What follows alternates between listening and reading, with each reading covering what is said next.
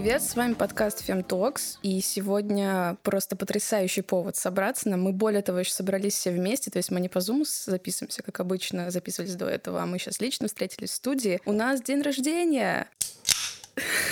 О, этот звук праздника и открытий. Да, у нас день рождения, нам три года, и по этому поводу мы записываем праздничный выпуск нашего подкаста. И сегодня на студии Катерина Денисова. Это я, всем привет. Лана Зарашвили. Привет и я, Настя Красильникова. И сегодня мы обсудим нас как проект, потому что, мне кажется, это достойный повод для обсуждения. Мы также обсудим пожелания и поздравления от наших э, подруг, друзей, подписчиц, участниц курса и так далее. И вообще просто пообщаемся, поговорим. Давно не виделись. Блин, вообще я просто не могу привыкнуть к этому качеству, к этому звуку, к тому, что сидим все в одной комнате. Я как раз сейчас говорила девчонкам, что это как вот этот мем, что типа есть там фемтокс, написано обычным крупным шрифтом, а есть фемтокс курсивом. И это вот этот роскошный э, медовый звук наших голосов, который будет длиться вам в уши.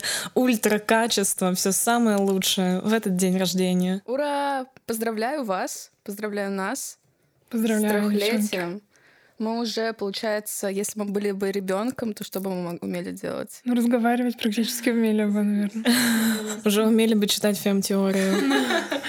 F, E, M мы точно знали бы. Самая важная Три формула. Буквы. Три буквы.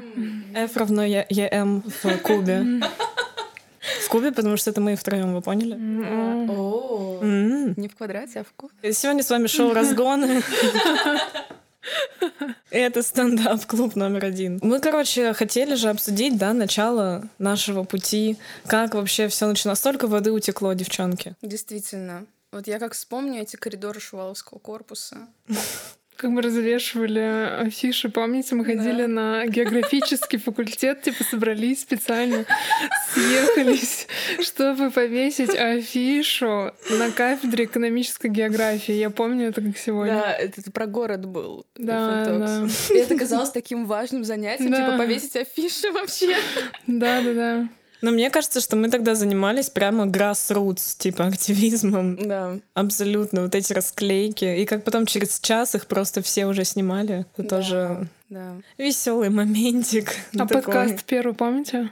На Катиной кухне, да. Я помню, как мы выбирали студии, мы смотрели, и для нас все это было очень дорого. И микрофоны арендовать для нас было дорого, и мы такие, ладно. И такие просто в один микрофон, как-то вот так вот изогнувшись, записывали. Но я помню, что когда я вышла, мы с тобой, Настя, вдвоем, а мы были на улице, и я говорю, это было очень круто. И мы такие, да, это было круто. Блин, это было круто. Это, и это было реально, реально круто. круто. Это был крутой подкаст про город. Да, и несмотря на то, что мы его записывали так на коленке, мы везде, во всех наших многочисленных интервью, мы везде это рассказываем, что несмотря на эти условия, он все равно как-то залетел, его послушало очень много человек. У нас сразу же стали брать комментарии какие-то, как вы сделали этот подкаст? Да типа, никак. Мы собрались на кухне и, и все. И такую роскошь, как сегодня, мы, конечно, не могли себе позволить тогда. Мне кажется, что это вообще в целом отличительная наша черта, что мы вообще в целом весь фемтокс, он развивался как-то очень поступательно и очень сам по себе как будто бы немножко. То есть у нас не было какого-то плана, то, что вот сейчас мы собрались,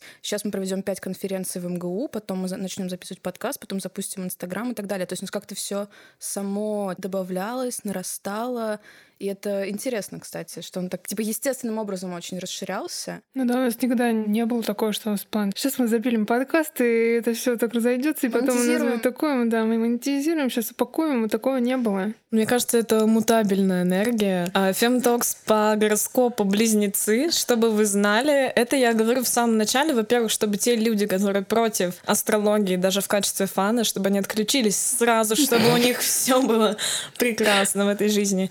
И чтобы вы тоже имели это в виду, Femtox, близнецы. Все, живите с этой информацией. А восходящий у нас какой?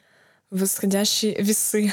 Весы? Мутабельная энергия. А, хотя весы — это кардинальная, кардинальная. энергия. Ну вот и все, босс, босс us, bitch. Это все про нас. Да, зато у нее луна в Скорпио. Ну это как будто это нам, передала как ей. будто нам Ланы недостаточно было Зарашвили, а я передала ей Венеру в раке, получается. Ну, она хорошая вообще получилась. А я что передала? Мидхевен влево. А у тебя тоже во льве Мидхевен? Да. Так, это, э, это беседа, возможно, она может превратиться в разбор натальной карты Femtox.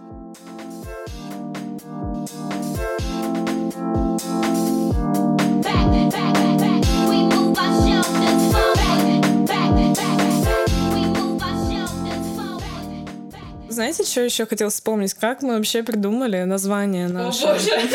Я вам расскажу. Это, это же я придумала, вы помните? Да-да-да, это ты придумал точно. Я, Я помню. помню. Я тогда, чтобы вы понимали, всерьез не относилась к нашему начинанию. Я не думала, что это будет так долго длиться. И я помню, что был такой подкаст англоязычный, который я любила, назывался Girls Talk. Адво Абой его делала. Я его слушала, и я такая, так, толк. Толк, хорошее слово. Так, ну мы феминин же фем, ну толкс, ну нормально. И все таки ну да, нормально, проголосовали. Проголосовали. Голосование, конечно, было. Фокус-группа у нас состояла из одного человека, из Лены Тепловой. Мне кажется, что самое лучшее это вообще наша первая афиша. Помните то, что я одну из первых сделала на картине Гогена? А мой, а мой шедевр, помните? С э, розовеньким, Да, да, с да. зеркалами Венеры. И я помню, что я там написала, я так это вижу. Философия, религия, теория. Не, Я написала сообщение, ну я так это вижу.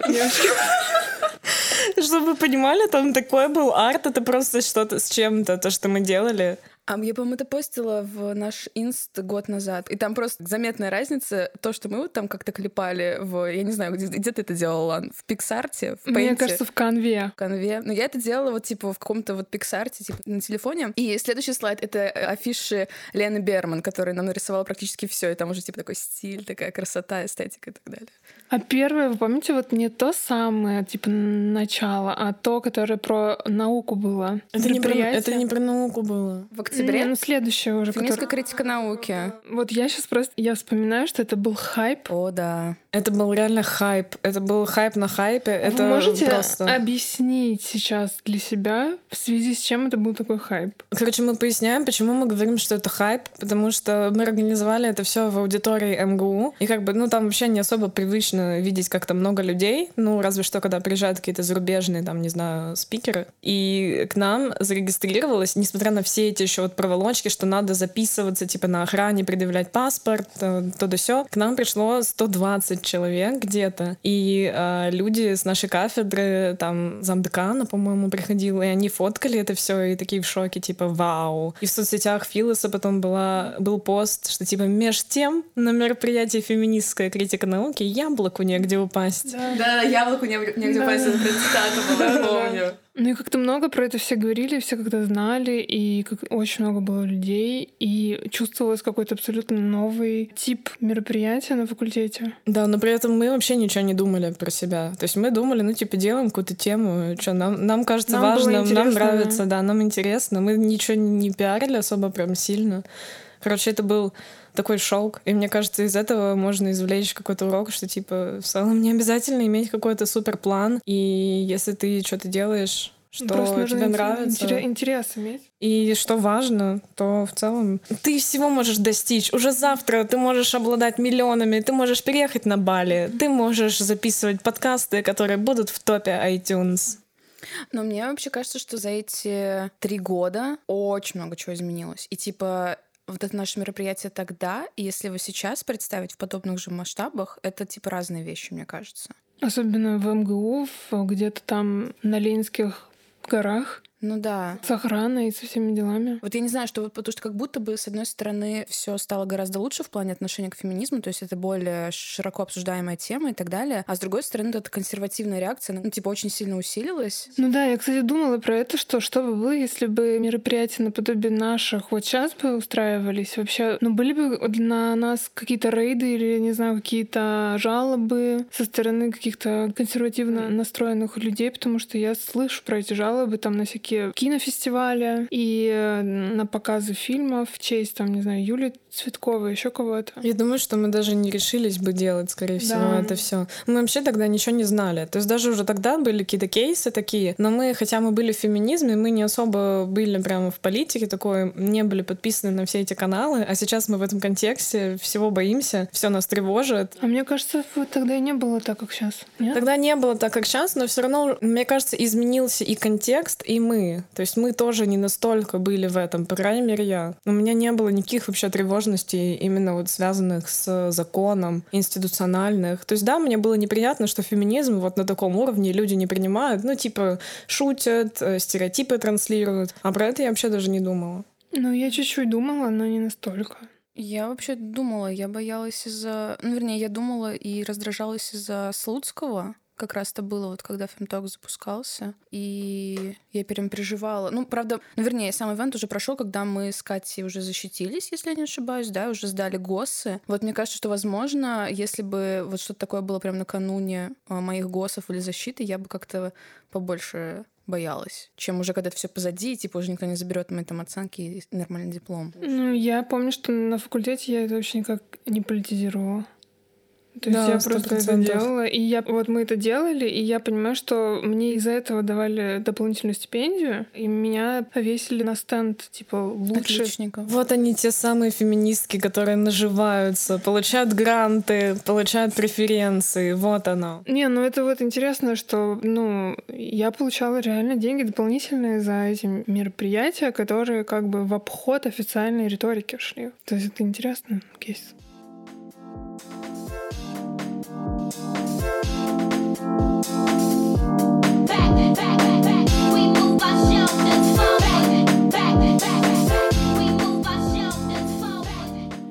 Давайте, может быть, сейчас послушаем поздравления подруги нашего проекта Вики Кравцовой, которая также делала проект феминистские транслокальности и делает, и вообще суперская исследовательница и авторка. А Вика как раз э, говорит про наше развитие от маленького условно проекта в МГУ академического до, собственно, того фемтокс, который есть сейчас.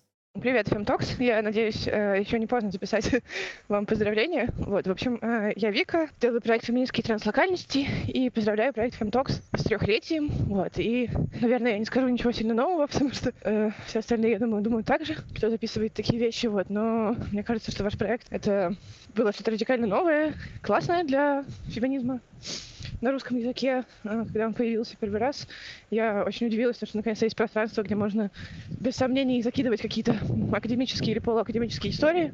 Потому что до этого, э, когда я думала, где можно говорить о тех вещах, которые, которые я там читаю и пытаюсь писать, когда я была в начале магистратуры, я как бы находила только сами феминистские группы, и это тоже было круто. Вот, но как бы не очевидно, что тот контекст, о котором я говорила, который часто связан с очень специфическими терминами, литературой, и не, не каждый обязан это все читать и знать. А, вот, он мне казался, ну, короче, показался спорным, типа, можно ли прийти в любую группу, и всем это будет интересно.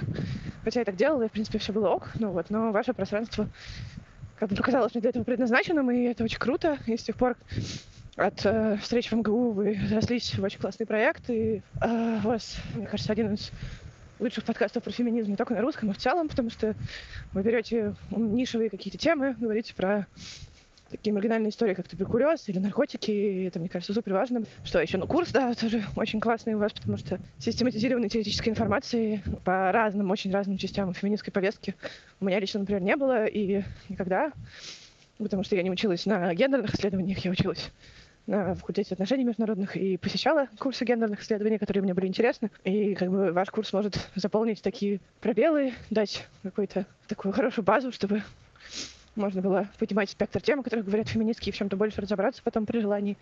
Вот, и спасибо вам за него. Надеюсь, что люблю вас, вы очень классные. Вы, не знаю, три самостоятельных личности, которые сами по себе очень ценны для меня. Мне кажется, у каждой есть какие-то очень офигенные черты, увлечения, и э, рада, что с вами познакомилась. И спасибо вам за ваш интерес к магии, потому что, э, мне кажется, это тоже очень важно, что вы это транслируете, потому что это не так часто можно среди феминистских каких-то э, активисток э, увидеть представленным, услышать. Вот, поэтому э, тоже молодцы.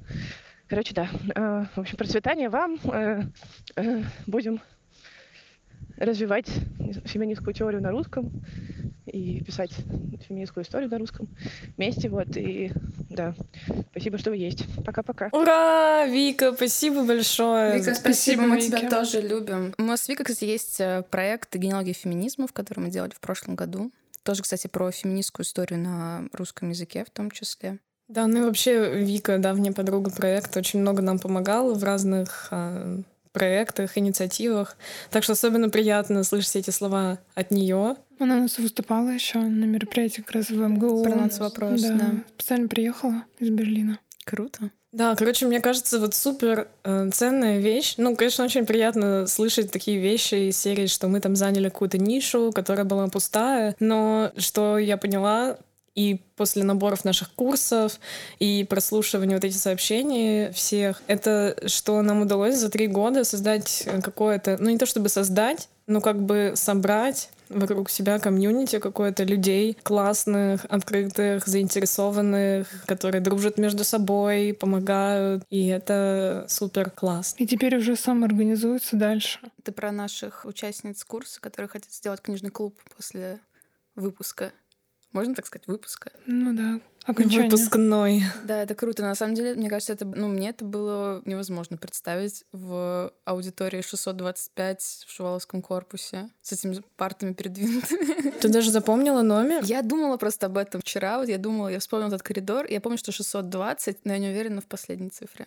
Слушайте, но там уже зарождалось сообщество. Ну, то есть я помню, что туда приходили регулярно какие-то люди, которые затем оказались у нас на курсе и потом в соцсетях. Ну, то есть мы же не ставили это целью, но благо так вышло, что мы смогли координировать множество разных людей да, вокруг темы феминизма. Потому что мне, я помню, этого очень не хватало. Ну, раньше, до проекта что я не училась в вышке, где основная была такая среда профеминистская, насколько я понимаю. Я не общалась э, с другими феминистками, и мне было очень трудно и в интеллектуальном плане, что ты очень много чего не узнаешь просто потому, что нет общения, как бы нет сообщества, не знаешь о каких-то книгах и так далее. Ну и э, общение идеи какие-то не транслируются, но все очень замкнуто, все через интернет, там через какие-то очень узкие каналы информационные.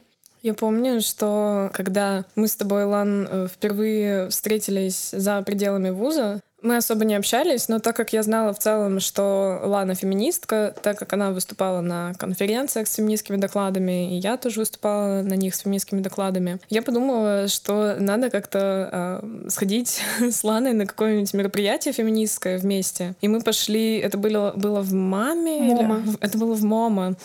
А, там выступала, кстати, еще Элла Росман. И вот тоже, мне кажется, мы тогда не могли бы Саша. представить вообще... Саша Теловер читала, я помню, лекцию. Что мы с этими девушками будем потом сотрудничать. Мне казалось, что они какие-то просто гении мысли, да, выступают с закладами, а я такая слушаю, думаю, ничего себе, блин, вот это уровень.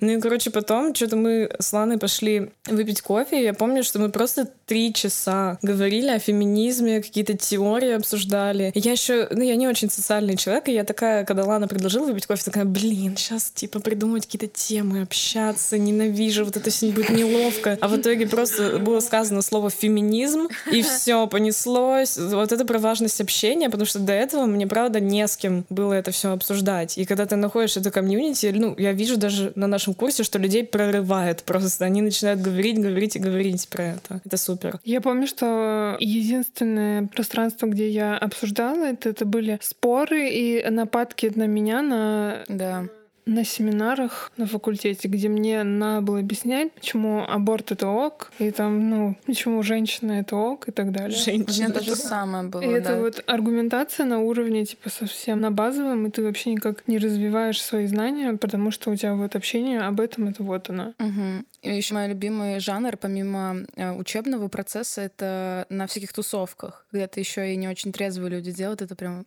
отдельное. Я, кстати, сейчас ты сказала про то, что аборт это ок, я вспомнила про э, мероприятие, которое было у меня на факультете, которое, собственно, стало катализатором того, что я сделала потом, э, когда это было в марте 2018 года, мероприятие, на котором как раз мы все и встретились, то, что был круглый стол на 8 марта «Роль женщины в политике». Ну, это еще раз уже рассказала эту историю. В общем, там мой однокурсник однокурсник, однокурсники и одна однокурсница, они, ну, как бы у нас были дебаты, да, то есть э, вообще сама постановка вопроса какова, то есть мы защищали право женщин участвовать в политике, а противостоящая страна говорила, что женщинам не место в политике. Сейчас я вообще, ну, я бы не пошла на такое мероприятие, и мне вообще сложно его представить даже сейчас, но в шестнадцатом году, типа, это было вообще нормой. И я даже там не особо думаю, такая, ну, окей, хорошо, сейчас подстаиваю право женщин заниматься политикой, да, это, наверное, важно сделать делать. Вот. И к тому, что как бы сейчас уже эта дискуссия уже как-то, мне кажется, ну, неприличной даже. Усложнилась да. слегка. Ну, то есть это уже прям... Короче, норма расширилась в этом плане. Сейчас все новую этику обсуждают. Осуждать, наверное.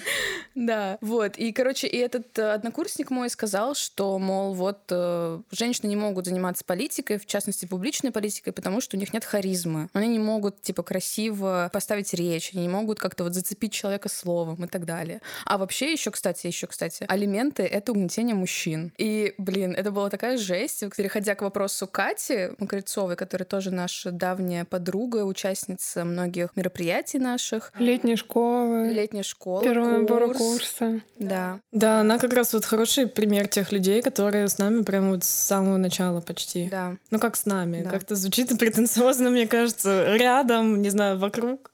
Я думаю, что ни для кого из авторок подкаста не секрет, что я обожаю ваш проект. Но я решила еще раз об этом сказать и сказать о том, что мне кажется, что ваш проект очень нужный. И мне даже странно, что та ниша, которую вы заняли, была такое долгое время свободна. И, по-моему, каких-то аналогичных э, таких русскоязычных проектов э, нет. И, не знаю, по-моему, вы делаете что-то совершенно уникальное и очень классное. Э, Поскольку я работаю с э, школьниками старших классов, э, преподаю ну, обществознание, э, я там часто советую своим ученицам вас, если они интересуются, спрашивают меня что-то о том, где узнать про фем-штуки, всегда отсылаю к вашей работе, к вашим материалам. Большое вам спасибо. Спасибо большое, Я Катя. сейчас заплачу. Это только второе поздравление. Впереди еще 10, не знаю. Готовим ведро. Блин, когда говорят, что детям советуют, я просто, я чувствую себя прям значимой. И вот что мы с вами делаем, какую-то реально штуку важную. Раз дети тоже это слушают, ну как условные дети, у них что-то меняется. Они растут уже не в таком ландшафте обоссанном, как мы, Да, где реально. ничего особо не было доступного. Это Кстати, я классно. своим ученикам никогда не советовала нас. Ну, как-то всегда это такой вопрос этики в плане того, что насколько я имею право. Типа, что это чужой ребенок, а ты лезешь в его Ну воспитание. да, потому что, да, потому что это же... Ну, это переворачивает что там они сознание. сами спрашивают. Да, наверное. Плюс э, несовершеннолетний это всегда такая, типа, опасная Вы знаете, зона. что у меня была школьная, у меня была в универе, в бакалавриате практика в школе, и меня попросили сказать о гендере тогда. Господи, какие времена были? 2000 16 год. И я рассказывала там про... Да, действительно, изменились времена, потому что мы тогда обсуждали о том, значит, про стереотипы гендерные. Про женщин, там, что они любят розовое, про рекламы и так далее. И тогда, как оказалось, и тогда все сидели дети, это для них было так в новинку вообще это обсуждать. То есть это вот не было на популярной... Не популярно было. А сейчас, по-моему, изменилось с приходом ТикТока в Россию и вообще в целом с развитием контента. Ну, действительно, очень сильно все изменилось. Блин, тут хочется еще отметить Татьяну Никонову, которая недавно, к сожалению, ушла от нас, и это супер невосполнимая потеря. И вот если мы с вами так говорим, э, то есть фемки, которые начинали в 2016 году, проект «У кого ей», которая начала сильно-сильно раньше заниматься активизмом, что-то писать, делать какой-то медиа. Это просто Татьяна и многие другие, тоже феминистки вместе с ней, но в связи с последними событиями хочется Татьяну особенно отметить. Она, конечно, проложила для нас путь определенный, и тут хочется такую благодарность ей тоже выразить. Да, причем она еще это делала в сфере глянца изначально, где эти стереотипы вообще буйным цветом цвели, поэтому это прям вообще титаническая работа. Когда я узнала, я подумала, что это действительно этот пласт работы будет просто, ну, вот на данный момент просто как бы некому делать. И мне прям страшно стало, что это может быть утрата такая, что мы просто реально откатимся в этом плане очень сильно. Потому что она была очень таким крупным Это инфлюенсером в этом отношении. Да, мне кажется, когда ты каждый день смотришь там какие-то подборки, вот у нее была рубрика «Интересные ссылки», или там какие-то опытами подписчица наделилась, и ты это смотришь каждый день и думаешь, ну, как бы обычная феминистская типа штука, но я так про пролистываю, типа, что-то понимаю. А когда этого нет, ты понимаешь, насколько это все было важно, поэтому э, цените феминисток, цените активисток, и мы тоже будем ценить. Вот, мне кажется, важно. Важный месседж. back, back,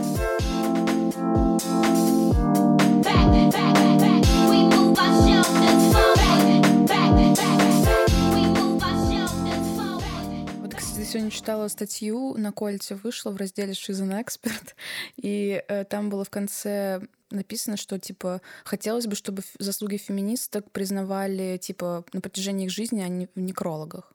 То есть э, такая мысль Сто процентов. Сейчас как-то неловко переходить к вопросам после этого, но мы все равно как бы продолжаем вот у нас вопрос от Кати, которая только что нас поздравляла. Очень интересно, как вы преодолели границу между студенческим проектом и созданием собственного медиа. Когда стало понятно, что есть ресурс и смысл и силы на то, чтобы прям взять и сделать что-то отдельно стоящее и творческое. Как я уже говорила, мне кажется, у нас это было все супер естественно. Да. Вы помните, как я вас уговаривала Инстаграм сделать? И вы такие, да ну нафиг, зачем Инстаграм? А помните, что у нас сначала даже паблика не было, у нас просто событие было Мы настолько максимально на чили были, это просто что-то невозможное. А переводы наши? Просто ни с хера такие перевод. Да, да. Ну, мы вообще, э, просто отвечая на вопрос, мы никогда не думали о том, что так, вот сейчас у нас есть ресурс, и мы это будем делать. Мы просто такие, а можно вот это сделать? А можно, в принципе, это? А можно и это? А можно и это. Ну, я хочу на самом деле сказать, что не настолько так все было прям супер как-то челово расслаблено и Челово как бы не было. на пофиге, но мне кажется, что у нас все-таки подгоняло чуть-чуть осознание все-таки того, ну мы же понимали, что мы реально какую-то нишу занимаем. Я помню, что мы это обсуждали даже, и что надо делать, э, ну, пока условно кто-то еще не сделал, и там дальше будут вопросы про конкуренцию, но мы тоже думали об этом, что надо, в том числе курс мы начали разрабатывать с такой мысли, что надо побыстрее, что типа, блин, блин, так странно, что еще нет такого полного курса, надо быстрее делать. Или подкаст. Как бы у всех есть подкасты, пока они популярны, нам тоже надо сделать. Мне кажется, э, нашу вот такую расслабленность немножко подгонял какой-то типа zeitgeist, что надо быстренько-быстренько делать, потому что в феминизме все очень-очень быстро меняется, и мы хотели как-то чуть-чуть попасть в течение. Я согласна на самом деле, но мне кажется, еще про вопрос Кати о ресурсах, возможно, это была наша проблема, что мы не особо подумали о наших ресурсах. Да. Мы просто потом в каком-то моменте просто набирали, набирали, набирали, набирали, а потом такие уже, ой, нет. Да, да. Что-то Мы что вообще много. про это что-то мы даже не думали, да, про то, что мы можем выгореть. Да, вообще не было мысли такой. Или о том, что мы делаем типа дофига бесплатной работы. Да, вообще не было мысли, мы даже не думали, а как еще? Ну да, да, у меня тоже такое вот, вот до сих пор даже на самом деле есть. Ну хотя сейчас немного меняется, в том числе из-за наших разговоров там и о труде и так далее, но все равно. Надо, кстати, отдать должное Даше Юричук и, Да. и их проекту «Кафе мороженое», Насти Дмитриевской. да, которые стали вообще очень открыто и громко говорить о проблеме неоплачиваемой работы в сфере культуры, искусства, образования и просвещения. Но мне кажется, знаете, что в этом есть небольшая прелесть в этом каком-то юношеском, девическом стремлении, типа каком-то бездумном абсолютно, потому что, ну, типа, окей, вот я, допустим, сейчас думаю, блин, я все это делаю бесплатно, зачем я все это делаю бесплатно? Я так выгораю, мне так плохо. В России тоже все так плохо. Что, кому это все надо, никому это не надо.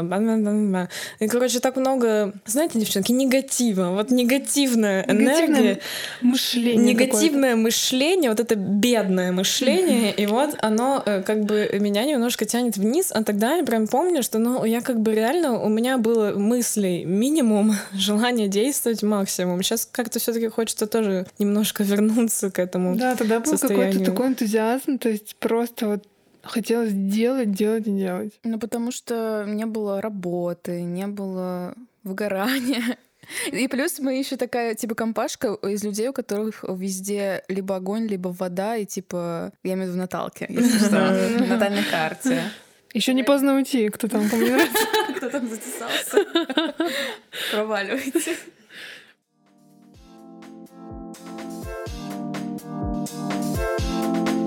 back, back,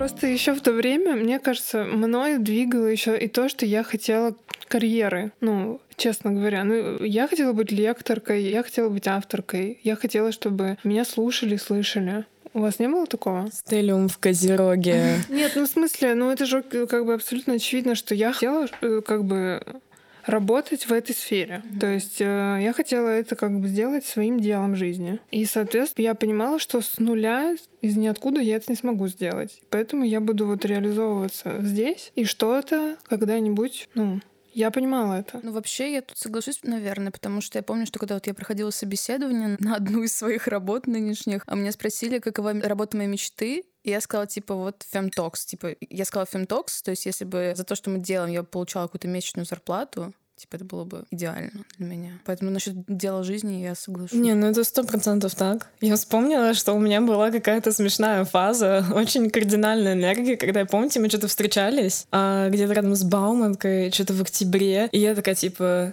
мы обсуждали курс или что-то еще, я такая, девчонки, типа, надо делать бизнес. Вот знаете, я сейчас думаю, что, типа, бизнес, надо вот эту бизнес-историю сделать, чтобы у нас, типа, была монетизация, типа, вот это все. Вообще-то В хорошо. какой-то момент у меня прям был драйв, типа, так, я обожаю это дело, и надо сейчас бабки зарабатывать. Мечтать и зарабатывать. Зарабатывать и мечтать, как говорят успешные люди. Но все не так просто, к сожалению.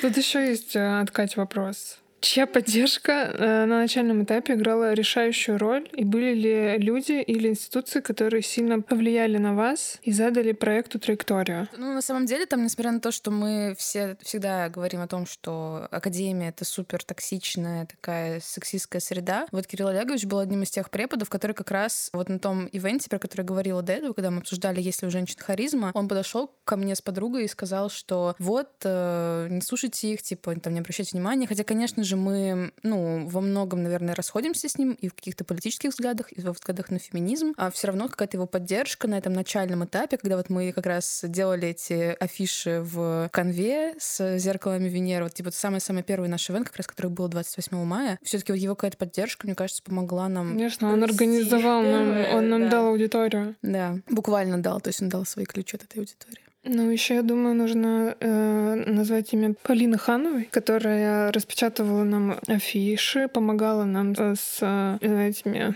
Со съемкой. со съемкой, С пиаром. с, пиаром, с, эм, с техникой. Анна Костикова. Да, наша кураторка еще была Анна Костикова, которая, ну, по сути, чтобы проводить мероприятия в университете такие, нужно, чтобы у них был куратор официальный от университета. И Анна Костикова согласилась это делать, и мне кажется, ну, как бы это ценно сам по себе факт, потому что не все, очевидно, люди э, согласны участвовать в каких-то феминистских проектах. Она довольно внимательно сидела на каждом занятии и слушала нас, сама принимала Ну, участие. на самом деле она все делала. Она договаривалась на кафедре своей, чтобы оттуда люди приходили на охранку и относили, чтобы я этим не занималась. В принципе, действительно, как-то очень они были открыты. И для меня это и по сей день особо, если честно, как бы тайна в связи с чем это было, потому что я помню на, на сайте, на факультетском, афиши наши были. Ну, то есть э, в целом они были довольно открыты для этого. И вот интересно, что бы сейчас бы было, если бы мы это делали Ну, кстати, сейчас. недавно они на 8 марта разместили пост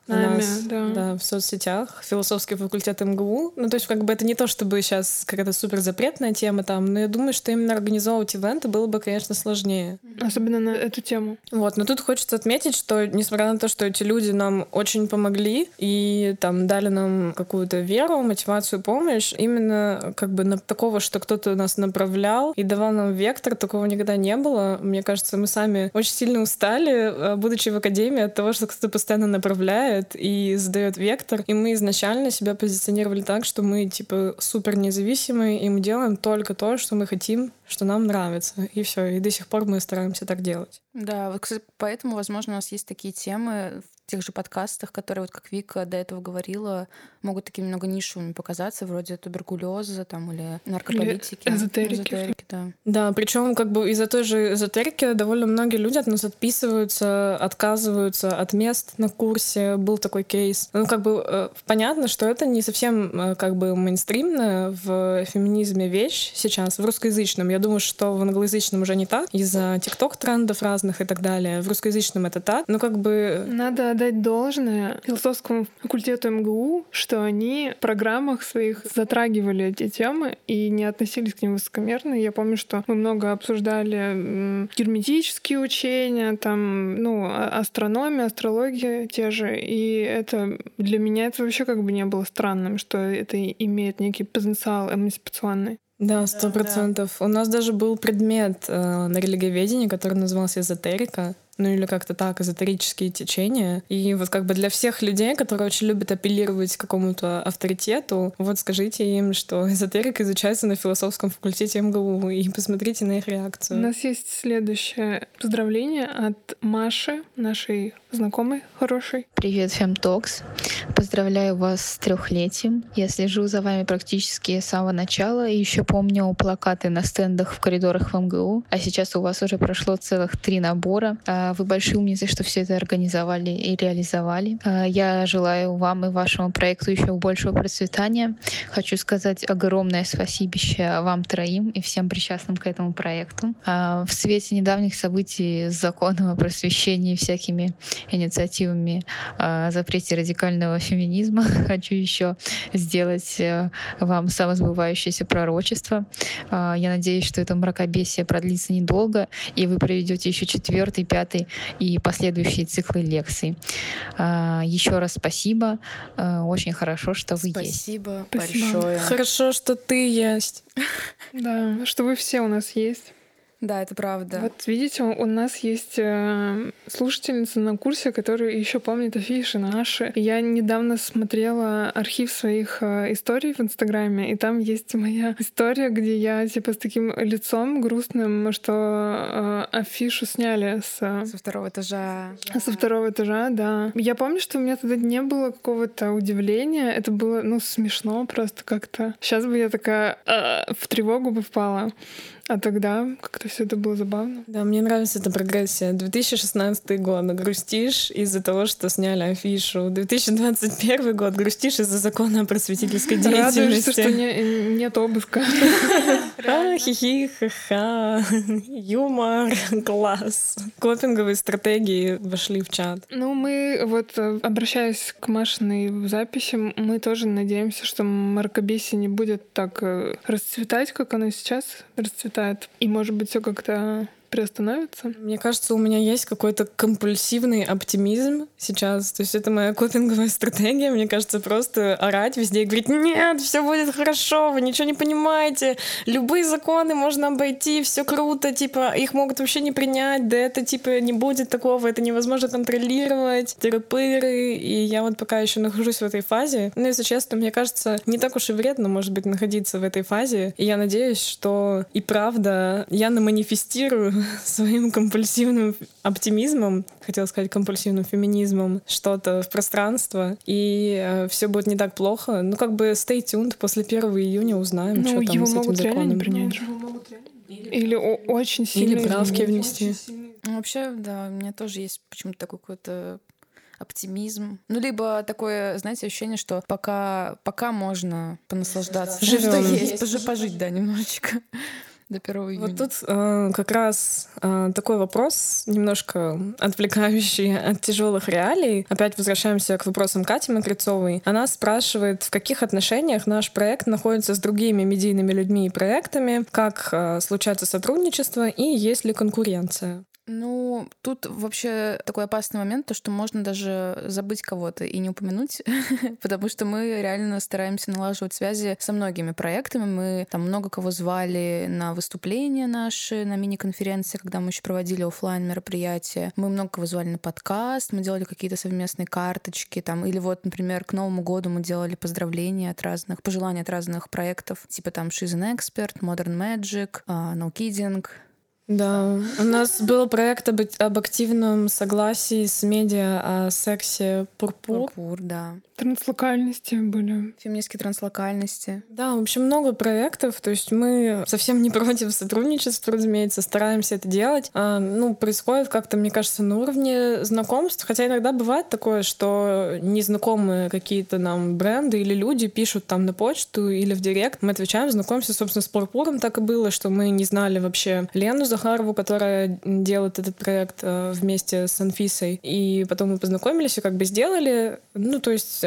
и знакомые, и незнакомые люди. Вот про конкуренцию. А, Мне кажется, с теми проектами, с которыми мы сотрудничали, у нас нет особо какой-то конкуренции, потому что разные ниши, разные цели, а, то есть просто как бы сотрудничество и все. Но мне кажется, вот это очень важная тема, которую можно затронуть. Это конкуренция в феминистской среде между активистками, между феминистскими проектами, которые плюс-минус в одной плоскости. Потому что вот я могу сказать про себя, что меня лично однажды она очень сильно захлестнула, и я стала себя чувствовать так, как будто я должна быть какой-то самой лучшей, как будто я должна что-то быстрее там написать какой-то текст, чем какая-то другая феминистка, чтобы первый там забить какое-то место, что я должна успеть застолбить за собой какую-то тему, прежде чем ее кто-то там начнет развивать, что надо быть там, не знаю, лучшей лекторкой, надо иметь больше подписчиков, и это все настолько токсичная тема. Я рада, что я постепенно избавляюсь от этого, но мне кажется, важно говорить, что как бы феминизм вообще не свободен Да, от это этой правда. фигни. Потому что все это на платформах, обычных инстаграмах и ютубах и так далее, а там все как бы погоня за лайками, за репостами и так далее, все работает по обычной схеме. Мне кажется, что еще такой момент, что отчасти и личные отношения тоже играют роль. Ну, то есть, поскольку это, опять же, какая-то тусовочка, люди между собой знакомы, есть какие-то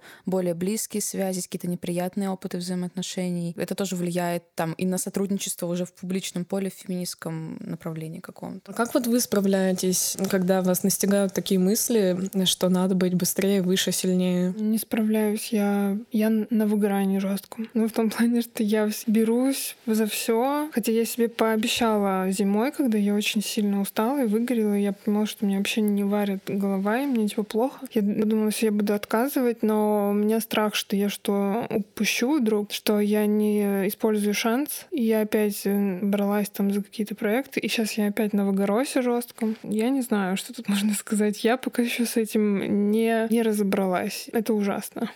Ну, я тоже, наверное. Ну, то есть, типа, это, мне кажется, это процесс, и у нас у всех это именно процесс, то есть это не какое-то законченное состояние, но сейчас как-то мне немножко попроще, потому что отчасти у меня очень хорошо сейчас работает мой любимый механизм спасения, а именно эскапизм в какие-то фанатские штуки. Вот, плюс еще мне нравится, как мы это внутри нас троих проговорили не так давно. Вот, мне кажется, это было классно, потому что поговорили довольно от- откровенно про там какие-то моменты, про то, у кого какие ощущения. Ну, типа то, что вот мы это между собой тоже обсуждаем. И вообще вот я тоже хотела это сказать еще немного раньше, что для меня вот наше общение втроем во многом очень ценно. И на первых порах оно было для меня вообще как э, мини-университет, потому что там я благодаря вам научилась, я узнала, что такое LibGen, я узнала, что такое Sci-Hub, я узнала там, где что искать, кого читать и так далее. И мне кажется, что вот это наше взаимодействие, в том числе, во-первых, там ну, помогло мне понять, что, ну, во-первых, важность дружбы, подружбы, вот. Также мне кажется, что отчасти это можно, эту модель взаимоотношений можно перенести и на других феминисток тоже. Да, это вот для всех, кто, ну, как бы делает свой проект, такой совет от нас, да, в самом начале учиться проговаривать момент, особенно рабочую этику и вообще то, как вы там друг с другом взаимодействуете,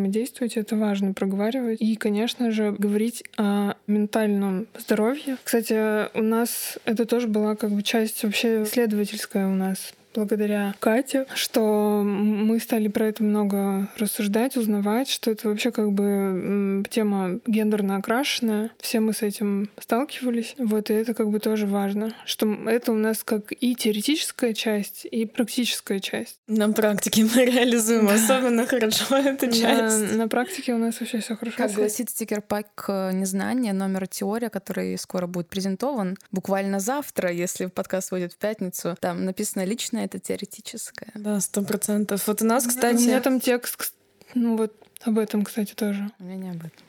Ну, у меня тоже с ментальным здоровьем очень сильно Не, у меня связан с ментальным здоровьем тоже связано. Ну вот и все. мы можем, умеем, практикуем. Да, и у меня там еще про академию и про менталку. В общем, там вообще... Закачаешься. Там вся моя боль, там вся моя боль. Тут, кстати, вот как раз уже мы затронули момент, какой совет мы бы дали. э, Тыры-пыры, такие умные. И вот э, сейчас хотелось включить поздравления от участницы нашего текущего набора курса Эльвиры, которая не только нас поздравила, но и как раз задала вопрос, связанный с советом. Привет, Фемтокс. Надеюсь, что не слишком поздно записываю свое сообщение. Очень хотела выразить вам огромную благодарность за ваш проект абсолютно на всех его уровнях, от Инстаграма, Сторис, э, вашей общественной деятельности, курса и подкаста. Наверное, прохождение курса стало для меня самым важным событием последних, наверное, двух лет. А, потому что я реально с его приходом в свою жизнь почувствовала себя как в басне Платона про пещеру, что вот эти вот все проекции, которые я всю жизнь видела типа в пещере, что что-то меня гложило, что что-то, возможно, было не так, и вот, наконец-то, а, меня вывели типа на свет, и я увидела, что какой есть типа есть настоящий мир и взаимосвязи в нем. Вот, и это очень здорово. Спасибо большое. А, Из вопросов я бы хотела спросить, что на заре вашего проекта какой бы совет вы бы дали себе, когда только начинали его делать? Вот, спасибо большое. Спасибо, вот эта метафора с Платоном. Я в шоке сижу, если честно. Я, если честно, в шоке, что у нас так много людей, которые учатся в западных универах, приходят к нам на курс и офигевают от контента на курсе. Эльвира в частности. Ну и много там разных людей. Я тоже в шоке. Да даже не только западные, а когда какие-то прям супер начитанные люди в аспах, академичные, а мы-то про себя все плюс-минус думаем, что мы какие-то типа чувихи из ниоткуда, Ну типа да. из, из жопы просто что-то там вещают. Ну, у нас, у нас жесткий синдром самозванки у всех. И когда вот эти важные там персоны, очень умные, с кучей там опубликованных статей, говорят, что типа наш курс это э, типа вау и круто, я сижу просто не могу поверить. Пораньше э, забить... э, Забить болт. Положить. при- пренебречь вальсирую. Из ТикТока это не... Из молодежной среды. какой-то язык подонков. Это же был мем хуй пляшем. А. И он типа трансформируется в пренебречь вальсир. Короче, я бы посоветовала себе забить болт на мнение многих э, мнение многих мужиков в моей жизни. Вот что я хочу сказать. Просто я очень долго парилась, типа, я в том числе переживала из-за того, то, что там кто-то не принимает, э, в том числе фемтокс, как что-то очень серьезное. То есть, э, на самом деле, вот прям реально, я сейчас вспоминаю, на первых этапах э, мало, ну, может, потому что нет, даже несмотря на то, когда я там даже как-то пыталась рассказать, э, там, рассказать, что мы планируем, что мы делаем и так далее, я редко встречала прям какую-то супер заинтересованность, только со стороны супер каких-то близких людей, там типа трех, а все остальные такие типа, «Мгм, мгм, мгм, понятно, понятно. И интересно, что эти люди сейчас такие типа, вы столько всего делаете, вы такие молодцы, просто браво, молодцы, молодцы и так далее. Вот, Брави, была- брависсими. Отлично сказано. Вот, в общем, как-то так. То есть э, слушать э, себя. Вот. Лан, какой у тебя совет? Вот у меня очень похоже на твой. Просто не пытаться всем понравиться. И я помню, что я смущалась этого факта, что вот опять же нас не воспринимали как э, очень что-то серьезное, что-то академичное и что такое. У нас не было денег, и мы не могли все делать круто, типа там оформлять круто. И э, я так типа смущалась немножко этого всего. Ну вот это вот надо вот отставить вообще, потому что ни у кого на начальном этапе при таком некоммерческом проекте, горизонтальном абсолютно, без э, кураторов, покровителей, спонсоров не будет никогда все сразу же клево. Вот. Ну, просто как бы делать, если интересно, и вот есть ресурсы энергия, делать и не оборачиваться, не смотреть ни на кого, кто там как оценит это. Я тоже присоединяюсь, э, с одной стороны, к вашим советам. Я бы тоже хотела, чтобы я вступала в проект уже с таким знанием, но себе я, наверное, дала бы чуть другой совет. То есть мы много сегодня говорили про комьюнити, про нашу дружбу какую-то, как это важно, и это действительно супер важно, но у меня лично была такая проблема, что я была так счастлива, что мы все познакомились, что мы создали проект, и я при этом понимала, что как бы одна я бы это не сделала вообще никаким образом. И из-за этого, мне кажется, очень быстро я стала себя отождествлять с FemTalks. Типа я — это FemTalks. И моя самооценка стала очень сильно зависеть от FemTalks. И в какой-то момент как бы произошло такое слияние, не знаю, проекта. И меня, я из-за этого в какой-то момент потеряла вот какой-то свой индивидуальный вклад в это. То есть я думаю, ну типа вот там есть FemTalks, есть мы. Мы, да. Типа мы решили, мы сделали тыры-пыры. И что конкретно ты сделала, ты не понимаешь. И из-за этого очень большое идет обесценивание, типа, ну, кто я? Типа, я ничего особо не делаю. Вот у нас есть фемтокс, и там вот, типа, ну, если бы я одна делала, это был, была бы хрень полная. И вот поэтому, мне кажется, очень важно изначально, да, вкладываться в свой проект, особенно если ты делаешь его с кем-то еще, да, верить в него и так далее и тому подобное, но не отождествлять себя с ним. И понимать, что ты как бы отдельный от проекта человек, и у тебя есть какие-то индивидуальные штуки, которые ты в него привносишь, и без тебя он будет вообще другим. Даже если тебе кажется, что ты там просто винтик какой-то в механизме, это типа не так. Ну да, и для этого я думаю, что нужен климат, и вот э, мы смогли это сделать, что мы остались очень разными. Ну то есть мы не подгоняли друг друга под одну линию, то есть мы выглядим по-разному совершенно, мы думаем по-разному, у нас разные ответы на разные вопросы. И вот нам про это говорят, собственно, и это и клево, наверное, что мы э, не сдавили друг друга. Вот. И это ну, тоже определенная работа для этого требуется. Ну Да, мне кажется, то, что вот это как раз тонкая грань между другими людьми как поддержкой и силой, опорой и типа слиянием абсолютным, которое вот нездоровое уже именно. Да, сто процентов. И это тоже э, про здоровое общение в проекте, про границы, потому что я помню, что у нас были какие-то жесткие, супер токсичные споры да, в начале, когда мы не умели, если мы не умели. Да, когда условно в 11 вечера перед мероприятием кто-то не смог ответить, типа, на сообщение про афишу, и там сразу начинались ссоры, типа, почему ты не ответил, это же так важно для всех нас. То есть вообще ноль границ, ноль выходных, ноль свободного времени. Ты должна быть всегда на связи, всегда все делать, всегда вкладываться на 100% в проект. И сейчас, когда мы просто научились вот этому всему, когда мы поняли, как вообще функционируют горизонтальные инициативы, нам стало сильно проще, и давление друг от друга мы точно уже не Ну, чувствуем. вначале был ужасный токс. Фемтокс, как говорится. Да. Да, мы были на грани убийства. Настя, ты помнишь, как ты из чата выходила? Все, я ухожу. А я, а я разве за ссору ходила? Мне кажется, я просто расстроилась очень сильно из-за чего. Ну, ну, мы ты несколько раз же выходила. Ты вот я один несколько- раз выходила. А, да? И у меня теперь э, история только тут с э, зимы 19 года из-за этого.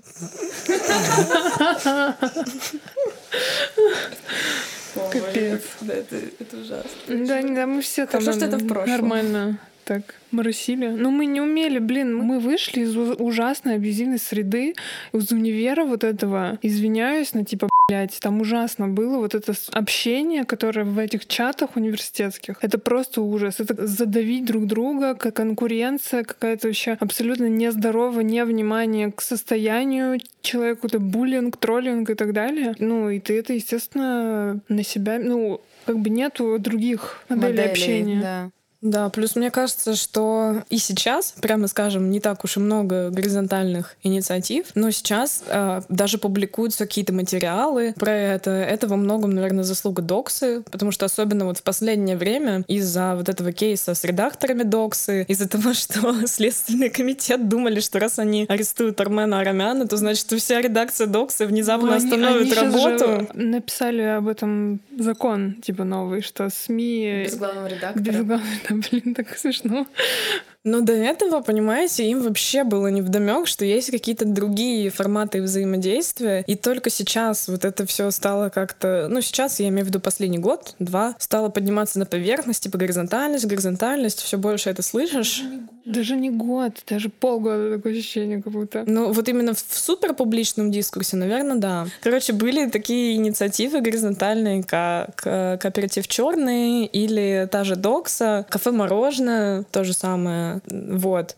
Но вот именно, да, мне кажется, в публичном поле вот это прям совсем супер-супер-супер недавно стало обсуждаться, и это хорошо, а что теперь все больше людей будут знать, как выстраивать взаимодействие в таких проектах и не будут совершать наши ошибки. Ну, вы помните же, что изначально у нас вот не было этой идеи горизонтального проекта, мы это не проговаривали, мы не понимали вообще, э, что у этой форма организации, как бы есть история, некоторые уже проработанные стратегии ее осуществления и так далее. У нас этого не было знания. Мы просто это делали на ощупь, мне на кажется. ощупь, да. И мне кажется, еще вот тот факт, что у нас было именно был именно проект, да, то есть даже вот этот проект, который не очень понятно, как э, специфицировать. Потому что, например, если бы у нас было, возможно, именно медиа, да, какое-то, то, возможно, была бы какая-то и структура другая, то есть э, иерархичная. А поскольку мы, типа, изначально втроем познакомились, ну, как-то было странно там выбирать главную или там не главную и так далее.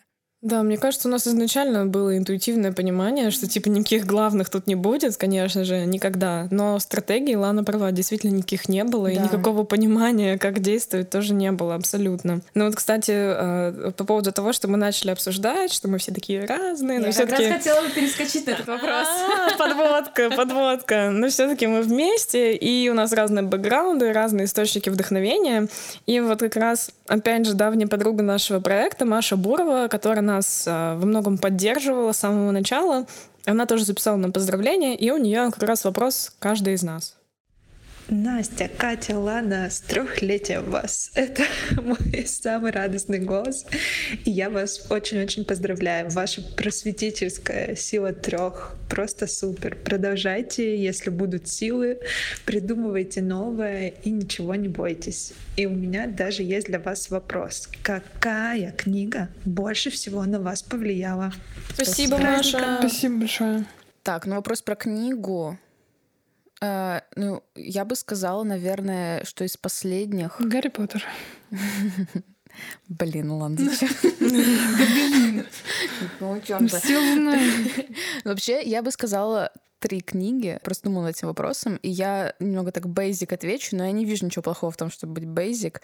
Первая книга — это «Кинг-Конг. Теория Вирджинии Дипан», потому что для меня она помогла немного уйти от такого э, радикального феминизма, потому что, типа, в какой-то момент в проекте я была прям радикальной феминисткой. И причем я не знаю, можно ли про это сказать или нет, но типа у меня были какие-то трансфобные в том числе взгляды. У нас У нас всех всех были. были они. Все хорошо, мы, это- мы про это К говорим. сожалению. Это, это правда. Мне кажется, важно, что это проговаривать. И как раз-таки вот Дипант мне помогла прислушиваться к опыту, которого у меня нет. То есть мне казалось, что вот у меня было такое ощущение, что вот есть э, один универсальный женский опыт, и все, и больше ничего нет. И, и типа там какие-то разделения и так далее, какие-то попытки там, не знаю, порассуждать о проституции, либо секс-работе, это все, это предательство феминизма и так далее. И вот как раз Дипант мне помогла сломить эту немного вот такую узколобую, я бы сказала, э, парадигму. Вот, потом э, еще это Пресьяда, последняя книжка, которая тоже вышла в ноукидинге, «Я монстр, который говорит с вами». Мне она понравилась тем, что она с позитивным окончанием таким, то есть там есть типа прогноз э, буквально там типа два десятилетия, и все будет э, окей, потому что вот мне как-то хотелось в последнее время из-за всей ситуации в стране и вообще в мире чего-то такого позитивного, воодушевляющего почитать. Третья книга — это фанфик All the Young Dudes, который я прочитала этой осенью. Э, Я просто хотела его назвать, потому что для меня это тоже важная и отчасти феминистская типа деятельность, читать фанфики, потому что это вот такая вот как бы... Такой для меня тоже был слом каких-то снобистских представлений о том, что типа есть настоящее произведение, а что не настоящее. Вот, поэтому если вы читали этот фанфик, напишите мне, пожалуйста, давайте дружить, потому что мне не с кем его обсуждать. Вот, у меня так. Вот как заводят друзей во взрослом возрасте. Я? Давай. Значит, ну, такая, наверное, главная книга, которая на меня оказала сумасшедшее влияние. Это «Деколониальная гендерная эпистемология Пластановой». Я ее узнала, эту книгу, благодаря а, Саше Алексеевой на летней школе «Женщина и город» в 2018 году, в которой мы участвовали с Настей. Вот эта книга, конечно, перевернула сознание, думаю, вообще многим, не только мне, потому что это, наверное, единственная книга на русском языке, которая открывала деколониальную теорию, опцию в срезе гендера. И об этом сейчас уже говорится очень много.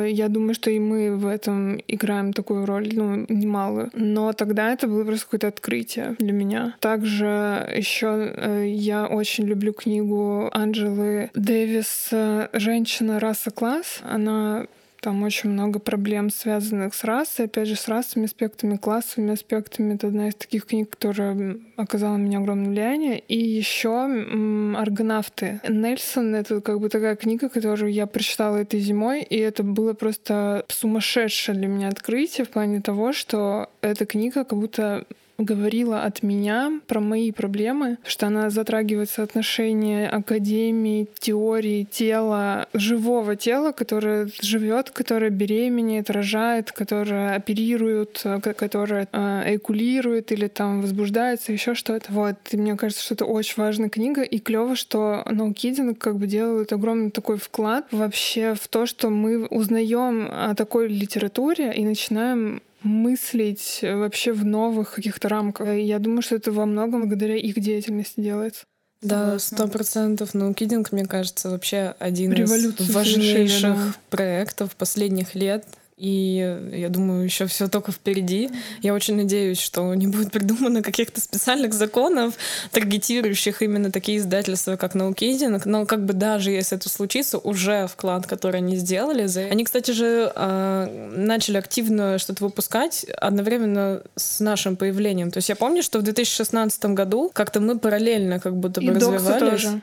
В 16-м, 18-м. Да, ой, да, в восемнадцатом году, извиняюсь, я уже перенеслась в какие-то дебри. Короче, да, наукидинг супер, как бы если кто-то будет нас из наукидинг слушать, мы вас любим. Так, Кать, твои любимые книги? Короче, несмотря на то, что, типа, мы все обожаем издательство No Kids, как оно однажды было названо неким господином, Виталий МК из Москвы. Ну, к сожалению, мои любимые книги не из этого издательства, хотя я много уже прочла книжек от их издательства. Ну, короче, я постоянно, мне кажется, везде э, повторяю, уже все устали, типа, про то, что я разрабатываю, типа, эту теорию о грусти в феминизме и о значении типа концепта грустной девушки э, в феминизме, которая там до меня тоже разрабатывали отдельные исследовательницы и на Западе, и в ЧК на феминизме. Вот. И в связи с этим я вот вспоминаю свой опыт, что на меня огромное влияние просто оказал Федор Достоевский. И я читала э, типа все его произведения, я ну, прям захлеб читала, я прочла все его романы, повести, рассказы. Ну, короче, я была прям хардкорной фанаткой. И у него очень много, в общем, женских персонажей, которые, как бы, они супер агентные, то есть у них есть какая-то своя мотивация, у них есть какой-то свой внутренний мир, то есть там нет такого, типа, как, не знаю, как у Толстого, Наташи Ростова, которая, типа, существует, она какой-то архетип русской женщины, и у нее, типа, в голове особо ничего не происходит, и она такая вся пустая, и вот ее любит Андрей Балконский, и это ее главное, типа, качество. У Достоевского все-таки немножко не так, и когда я читала про ту же Настасью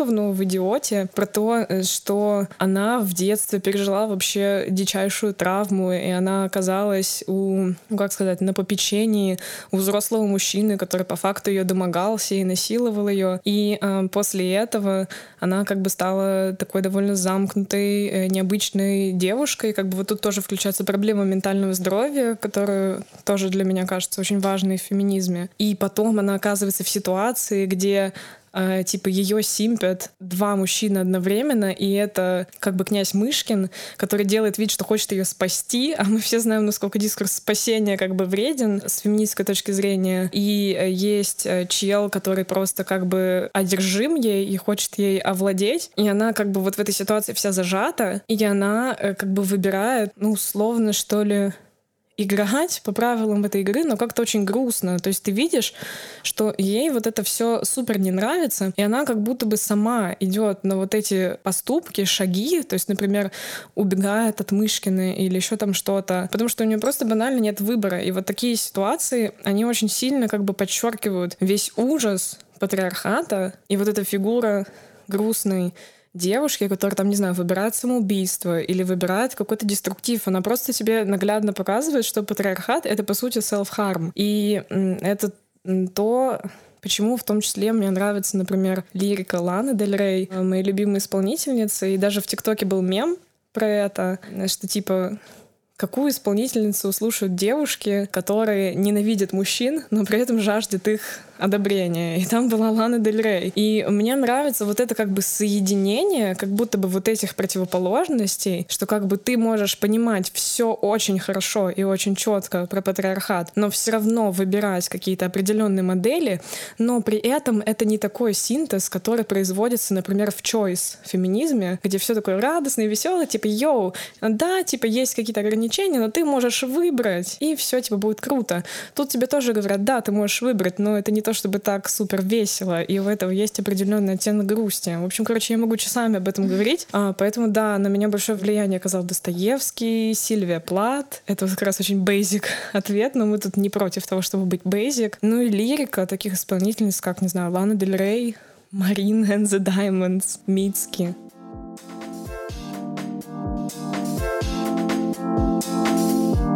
Back, back, back. We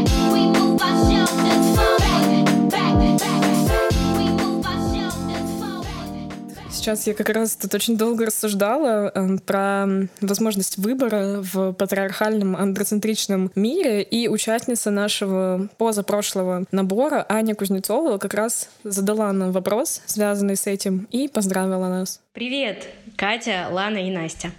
Спасибо вам за вас и все, что вы делаете. Второй год подряд вы для меня лучший и любимый фемпроект. Вопрос у меня максимально Scorpio Sun Aquarius Moon. Звучит следующим образом. Как вы вообще справляетесь с тем, чтобы участвовать в жизни, зная, насколько в каждой ее форме, каждом процессе, устройстве самого знания и в корне всех организационных идей лежат андроцентризм, расизм и иерархические отношения? Как вообще участвовать в таком случае в легальном политическом процессе, потреблять культуру, говорить на языке, строить отношения и вообще мыслить себя э, как какого-либо субъекта? Даже неважно, мне кажется, мужчина ты или женщина. Если ты с позиции э, мужчины открыл для себя все эти процессы, то это также может быть очень сложно. Мораль и гуманизм ведь тоже андроцентричные понятия. А что вместо них есть или что будет? Западную добродетель, извините, пожалуйста, Иисуса Христа, кажется, тоже необходимо сбросить с корабля современности. Кстати, эта формулировка Маяковского тоже, кажется, нуждается в канцелинге из-за ее какого-то колонизирующего отношения. Правда же? И чем же теперь руководствоваться вместо этого всего? Где хоть какие-то нравственные ориентиры теперь искать? Был ли у вас такой период, когда, открыв для себя устройство мира через феминистическую и или деколониальную оптику, вы тоже не знали, как теперь жить? Как вы с этим справлялись? Может быть, у вас такой период идет сейчас, и вы как-то справляетесь с этим сейчас. Короче, девочки, как жить? Подкаст «Медуза». Как жить? Спасибо за экзистенциальную тревогу, которая породила у нас этот вопрос. После вопроса Скорпиона иначе быть не могло, мне кажется. Да, кстати, это вот наглядный э, пример тому, что на нашем курсе мы учим не только феминистской теории, ну как учим, не учим, а обсуждаем феминистскую теорию, но и астрологию, и многие после этого тоже начинают интересоваться этим. У меня вообще нет какого-то супер серьезного вопроса, поэтому я бы хотела сказать, что как раз-таки, возможно, это взаимосвязанные штуки. То, что мы как раз так сильно увлечены, нам так нравится и астрология, и что-то магическое, эзотерическое, с тем, что это такая, типа, копинговая стратегия части. Да, ну то есть, типа, вот супер много людей пишет про то, что э, современный всплеск интереса к эзотерике и вот к астрологии, к магии и так далее, это результат того, что люди очень нестабильном положении находятся, они очень сильно устают, непонятно, что их ждет дальше и так далее. И мне кажется, что вот мой, во всяком случае, интерес точно этим обусловлен, в том числе. Это именно как не только какая-то эмансипаторная практика, но еще и как вот терапевтическая. Ну, слушайте, я просто, я же говорила на подкасте про эзотерику, что в... у меня с детства этот герой, так скажем, экстрасенса или какой-то бабки, он был. То есть для меня это не что-то новое, не что-то трендовое. Я всегда была в, этом, потому что, ну, во-первых, мои родители мигранты, и когда ты в таком уязвимости находишься постоянно, то ты ищешь какие-то моменты, как бы влиять на свою жизнь, ну, извне, так скажем, не самостоятельно. И поэтому для меня это вообще как-то все время было актуально. Я, я абсолютно согласна с тем, что это действительно терапевтично, но для меня это не что-то новое. Ну, то есть я... Ну, речь скорее про всплеск именно А, массовый ну, какой-то. массовый, да, наверное, из-за этого. А у тебя есть э, какая-то именно стратегия э, в отношении Аниного вопроса? Типа, как жить?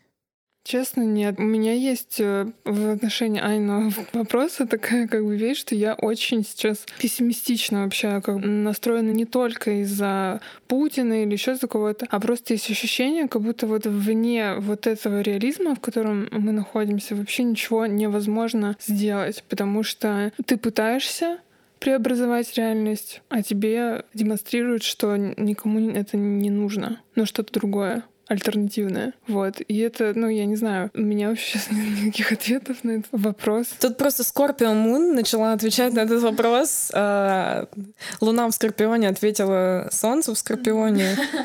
Я думаю, что периоды пессимизма какие-то бывают у всех, но мне кажется, что такие слова, которые нам сегодня сказали подписчицы, это прям супер питает, супер помогает. А что касается ответа на вопрос, да, мне тоже в какой-то степени помогают э, эзотерические практики, но я еще для себя подумала, так как у меня есть такой дух противоречия, изначально заложенный, а, есть такая цитата Маргарет Эдвуд про то, что как бы, ну я не буду сейчас ее воспроизводить, потому что я не помню ее точно, но там суть в том, что если ты типа красишься помадой, то ты подчиняешься патриархату, потому что вот типа это красиво, это привлекательно для мужчин. Если ты не красишься помадой, ты тоже э, действуешь по правилам патриархата, потому что ты вот отрицаешь его какие-то принципы, устои, там отказываешь себе в каком-то самовыражении, даже если тебе хочется, но ты все равно не красишься. И как бы тут также. Я в целом думаю, что как бы ты не действовал, все равно ты находишься как бы в этой рамке, и поэтому ты можешь как бы as well делать то, что ты хочешь, и не особо сильно, ну, как сказать, не то чтобы переживать,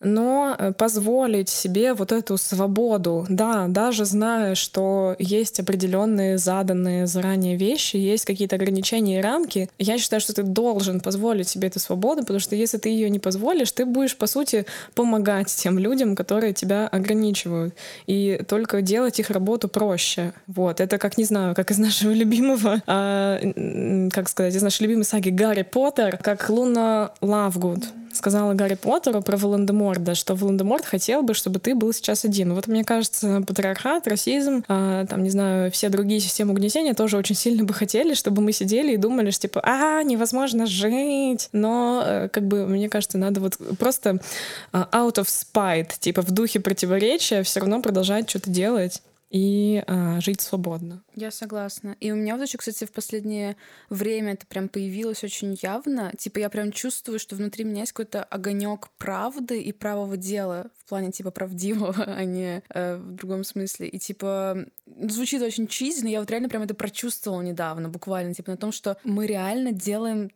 то, что правильно. Мы много работаем над собой, и мы работаем над э, миром вокруг нас. Звучит реально типа какими-то избитыми, избитыми фразами, но... Но это правда. Так и есть. Так и есть. Да, мне кажется, важно об этом Хотела говорить. бы я сейчас в этом состоянии находиться. Мне кажется, что это вот э, такие состояния, как у себя, они тоже неизбежны, к сожалению, потому что, ну, это, ну, правда, мир очень Нестабилен. темное место на самом-то деле. Это соревнование. Уж точно, блин. Темная экология не ошибается. Вот, кстати, мы тут начали говорить про то, что э, пытаемся менять себя, менять мир. Вот у нас тут вопрос тоже от участницы э, текущего потока курса о том, как это делать. Всем привет! Я Света, участница третьего потока курса «Алфавит феминистской теории». В первую очередь я хочу сказать огромное спасибо Кате, Лане и Насте за этот курс. На занятиях мы обсуждали такие животрепещущие темы, которые знакомы каждой женщине. Но теперь у нас есть еще и теоретическая база, и мы знаем, что до нас уже были женщины, которые столкнулись с этими проблемами, подумали и даже написали о них научные работы. Мне кажется, это дает силы и понимание, что мы не одиноки, и что наши женские проблемы имеют огромное значение, и мы должны бороться с патриархатом, каждая из нас, чтобы в итоге сделать этот мир лучше для всех. А еще на курсе было просто очень интересно и даже весело. Я честно говоря, получила огромное удовольствие от живых дискуссий по субботам, и теперь буду сильно по ним скучать. Еще раз спасибо вам огромное. Вы делаете прекрасное дело. Э, Лично я за эти три месяца узнала столько всего нового, еще столько книг и статей планирую прочитать. В общем, вы точно сделали меня лучше. И мой вопрос к каждой из вас – Скажите, есть ли что-то такое простое и доступное каждой, что можно начать делать прямо сегодня и что в итоге приблизит нас к светлому непатриархальному будущему? Ну, например, использовать феминитивы или навсегда отказаться мыть посуду, ну или что-то типа того. Мне кажется, спасибо, Света, во-первых. Э, Мне кажется, что э, прикольный дискурс был поднят на, вот, на эту тему э, на митингах этого года, когда люди стали обсуждать, что я могу сделать для, там, для протестного движения, и поднялся вопрос о том, что типа, ну, нужно делать по силам, по возможностям. И если, например, нету возможности даже репостить, да, например, вы боитесь реакции вашего окружения, вы боитесь, что там, если вы репостнете какие-то там карточки про сексизм, то у вас там, не знаю, м, будет какие-то проблемы на работе, в семье и так далее, то лучше этого не делать. Потому что мне кажется, что это вот важный момент, что именно нужно, что бы вы ни решили делать, важно это делать бережно для себя и не требовать от себя очень Ну, я многого. тут хочу добавить, что это тоже очень зависит, и иногда как раз бережное отношение к себе — это наоборот, сделать что-то, несмотря на то, что это может не одобрить семья. То есть тут не про то, что типа надо обязательно, Терпеть, да, терпеть, терпеть. а про то, что следить за своим ресурсом. Да. Но вообще так это может быть какая-то поддержка каких-то проектов, то есть э, просто подписки, лайки тоже это помощь, мне кажется. То, что это интересно, то, что нужно дальше делать. Репосты, просто разговоры с близкими. Если вы будете объяснять э, там, людям, которые вокруг вас, то, что там это не ок, шутить про женщину за рулем, то, что там обезьяна с гранатой. На многих уровнях, да, не только на уровне сексизма, на уровне там спесишизмов тоже. Но опять же, это тоже требует больших затрат эмоциональных и не только эмоциональных. А, Типа, да, я согласна полностью с тем, что ты говоришь. Действительно, надо делать по силам. И мне кажется, как бы минимум, который можно сделать. Я, если что, очень сильно не люблю вот эту риторику «начни с себя». Типа, если ты там поменяешь что-то в себе, у себя в квартире уберешься, то в стране тоже все станет супер. И все системы угнетения тоже как бы... Прежде чем выходить на митинги, сначала вы уберите в своей комнате. Уберите за собой в кинотеатре. Да, да. Вот это все. Нет, я это, безусловно, не поддерживаю, но при этом ответом на твой вопрос я бы со своей стороны сделала бы э, такую фразу, что надо отстать от себя в первую очередь, типа, особенно в рамках феминизма, а просто отстать от себя, отстать от своего тела, от своего веса, перестать выискивать в своей внешности какие-то недостатки, а, попытаться избавиться от синдрома самозванки. Опять же, как бы, no pressure. Я понимаю, что это несложно дается, типа, мы тут все а, больше пяти лет в феминизме, мы до конца не избавились, но тем не менее пытаться надо. То есть в этом плане, мне кажется, реально надо начинать с себя, любить себя, ам, бережно относиться к себе, потому что та же внутренняя мизогиния, мне кажется, она довольно часто происходит не столько даже из-за каких-то системных штук, ну, из серии, что там надо, не знаю, объединяться с мужчинами, потому что так можно получить привилегии п- против других женщин, но и в том числе потому, что женщины как бы не любят себя. И там, не знаю, не любя свое тело, условно, там, не знаю, мать, например, может передать своей дочери просто эту нелюбовь. А, Из-за этого, мне кажется, многие женщины, когда видят девушку, которая любит себя, принимает себя, они тоже испытывают э, неприятные чувства. Не потому, что как бы они ненавидят феминизм, не потому, что они ненавидят бодипозитив, а потому, что они не могут себе позволить полюбить себя так. И поэтому мне кажется, что вот этот какой-то психологический аспект действительно вначале просто отстать от себя, он очень важен. Э, Я еще думала про то, что разным креаторам и людям, которые как бы делают визуальные проекты, снимают кино, там, не знаю, рекламу, прислушиваться к нашим идеям. Ну, то есть не воспринимать это как новую этику, которая пришла все запретить, а прислушиваться и как бы предоставлять разные репрезентации. Потому что все, что было ну, до вот этой критики, оно разрушает жизни людей, их э, здоровье, их отношения. Поэтому, да.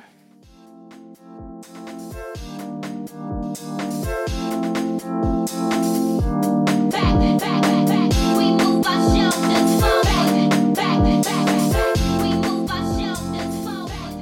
мы говорили про ежедневные какие-то действия, которые можно сделать, и по сути, что это тоже политический шаг. И вот у нас тут есть э, вопрос, связанный э, с политикой. Как мы определяем себя политически? Определяем ли мы вообще себя политически? Интересный вопрос. Что это значит? Я левая в этом смысле. Нет, мне кажется, про проект имеется в виду, что определяем ли мы себя как вот политическую инициативу именно. Нет, я думаю, нет. Мне кажется, это просто неизбежным образом произошло. Ну, просто это происходит с необходимостью, потому что мы в мире находимся. И Где мы говорим о феминизме как о политическом движении, соответственно, да. Да. Да, то есть нет такого, что у нас а, как бы какие-то политические есть а, кон- Амбиции. конкретные амбиции, да, или что-то в этом роде. Но очевидно, да, что когда ты говоришь об угнетении, о феминизме, расизме, чем угодно, а, ты уже как бы в политическом, в области ну, политики. И еще сам закон проекта просвещения политизирует нашу инициативу очень сильно, Мгм. что мы, мы сами этого не хотя оказались политическими оппозиционерками, так скажем. Тут вопрос тоже связанный с определением от Ани тоже, которая была у нас на курсе. А, Она спрашивает, в чем мы не соглашаемся, в чем наши разногласия. Ну, мы, кстати, хотели одно время записать про это выпуск. Может, и запишем. Я думаю, запишем. Да, потому что это долгий, мне кажется, ответ будет. Мы затронем ответ на этот вопрос в следующем подкасте. Вот, и тут, кстати, интересный вопрос, тоже связанный с разногласиями. Это как мы относимся к срачам феминистов и как им примириться, особенно в части, у кого настоящая деколониальная оптика. Но в части деколониальной оптики, мне кажется, лучше Лане тут Да. предоставить слово. А такой есть вопрос, кто-то друг другу предъявляет по поводу деколониальности? Потому что тут кавычки, ну, да. я считаю, что срачи, они отчасти хороши и полезны, потому что в скандалах и вот в этих разборках кристаллизовываются какие-то идеи. То есть Да. это, это важно. Ну, если это не оскорбительные срачи. Вот. э, Это важно, я думаю, не бояться спорить и не бояться конфликтовать. Вот я боюсь, например. Но кто умеет, это клево, потому что там открываются очень многие как бы, вопросы и ответы. По поводу деколониальности, ну, здесь это важно, наверное, по поводу вот настоящести, потому что очень многие используют слово деколониальный абстрактно не учитывая колониальные режимы, э, иерархии и так далее. Как говорят, деколониальный, деколонизация, Это деколонизировать, да. И уже какой-то вот размытый термин оказывается. Тут как бы вопрос к тому, вот есть какой-то определенный текст, высказывание, и вот если человек явно ошибся, то на это, я думаю, надо указывать и аргументировать. Почему так думаешь? Но мне кажется, что как раз-таки очень мало кто умеет реально умеет конфликтовать именно полезно. И вот про это есть прикольное высказывание у Оли Таракановой, как раз на феминистских транслокальностях, про важность и полезность конфликтов, потому что, ну, в российском медийном поле я пока не видела каких-то прям суперпродуктивных конфликтов, потому что довольно часто это завязано на обрубании контактов, да, на не на прямом диалоге, а именно на обмене постами и блокированием друг друга и так далее. Это, наверное, уже ну, не очень хорошо. Хотя, с другой стороны, опять же, как мы говорили ранее, из-за того, что примешиваются личные отношения к рабочим, это неизбежно, наверное, иногда. То есть, но мне кажется, что как раз-таки эти конфликты отчасти хороши, вообще в целом, не какие-то конкретные, потому что они показывают, что феминизм — это не что-то монолитное, гомогенное, что внутри есть разные эм, там течения, разные какие-то направления и так далее, которые в том числе и делают феминизм там лучше, чем э, какие-то другие политические движения, которые не критикуют друг друга, которые там боятся сказать слово поперек и так далее. Потому что феминизм, мне кажется, это попроще с этим. Да мне кажется, вот обсуждение за спинами, оно как бы продуктивно в том плане, что ты для себя, ну, просто вот решаешь какие-то вещи. Обсуждаешь, обсуждаешь, обсуждаешь, и это все как-то вот складывается во что-то. Чем просто декларировать что-то и говорить, я феминистка, вот все. Нет, ты как бы внутри работаешь над собой, над своими аргументами. Мне кажется, что это хорошо.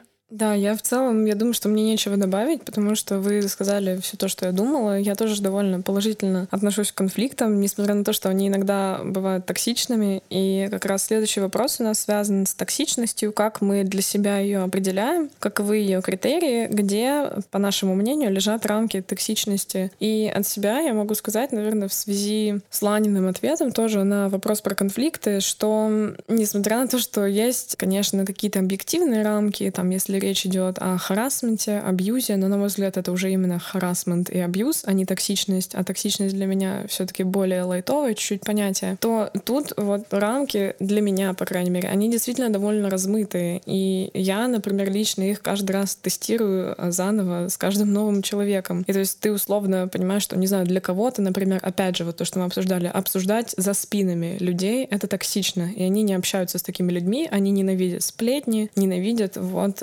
эм, такие разговоры. Есть люди, которые, наоборот, считают, что это важно обсуждать, важно выносить какую-то свою этическую оценку, важно таким образом как-то для себя в чем-то разобраться. Поэтому, ну, типа, у меня такой банальный ответ, но я думаю, что это вот для меня, по крайней мере, сугубо индивидуальная какая-то вещь. Мне кажется, ощущается сразу вайбу. По вибрациям. Да. Высокие, Да. низкие. Но вообще, кстати, да, вообще без шуток это реально ощущается. Невербально.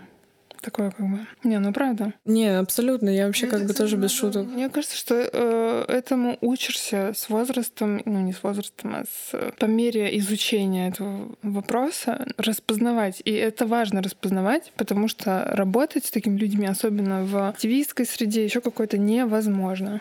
Ну, просто сразу же, ну, типа, нет, и все, пока, не работаем. Это очень важно, уметь отрезать людей, ну, как бы, если есть на это ресурсы, возможности, не работать э, с такими людьми.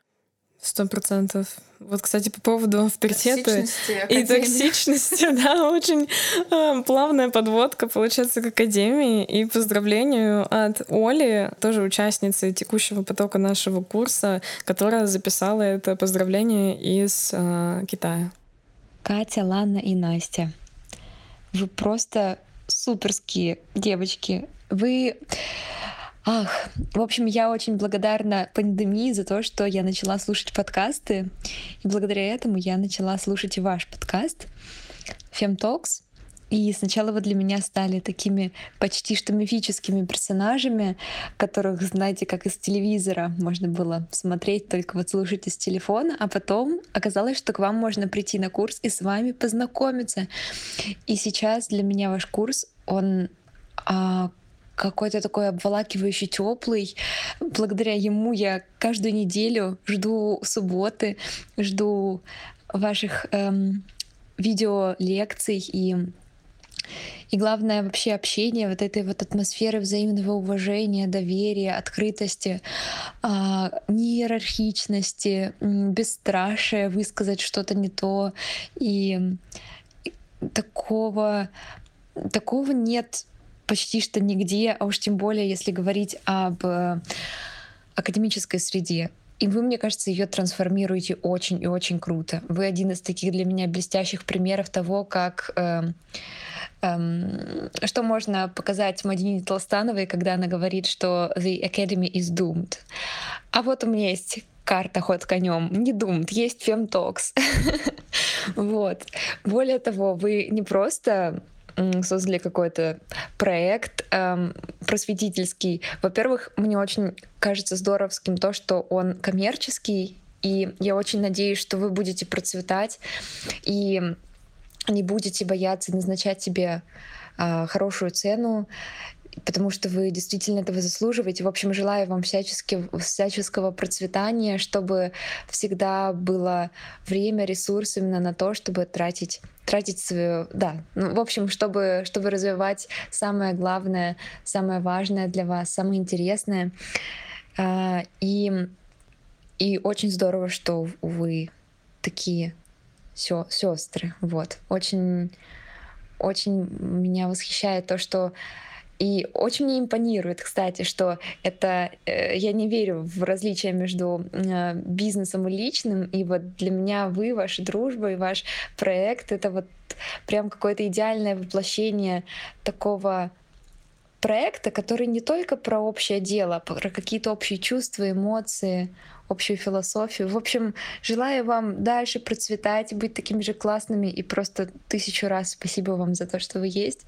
Очень надеюсь, однажды с вами, даже не однажды, а через месяц я прилечу в Москву. Очень хочу попасть на FemWalks и с вами вместе как-нибудь затусить. Вот. Привет из Пекина. На пока что. Спасибо, Оля. Очень приятные слова. Да, спасибо большое, Оль. Особенно про академию, потому что мы очень много про это думаем и говорим. И то, что люди, которые, опять же, сами находятся в академии, что они считают, что наши инициативы, наш курс в том числе, они как-то меняют этот ландшафт, это супер ценно, мне кажется. Да. И ценно, что они уходят из вот этой академической, холодной, острой среды к нам и учатся у нас, но в другом абсолютно режиме, и что мы даем альтернативную какую-то вселенную для них. А, Я думаю, что мы к этому шли, мы это делали. Мы изначально в самом нашем раннем мероприятии критиковали академию, вот, и мы построили, ну, альтернативную академию, короче, отчасти. Мне кажется, что еще важно, это что они уходят из академии там, к нам условно что-то узнают, понимают какие-то новые форматы, а потом возвращаются туда, и, возможно, там тоже уже меняют что-то. Мне хочется в это верить, что это какой-то такой круг, а, в котором мы являемся как бы звеном, важным, но все равно звеном, а дальше люди уже сами это передают, и что-то, возможно, как-то сдвигается в лучшую сторону.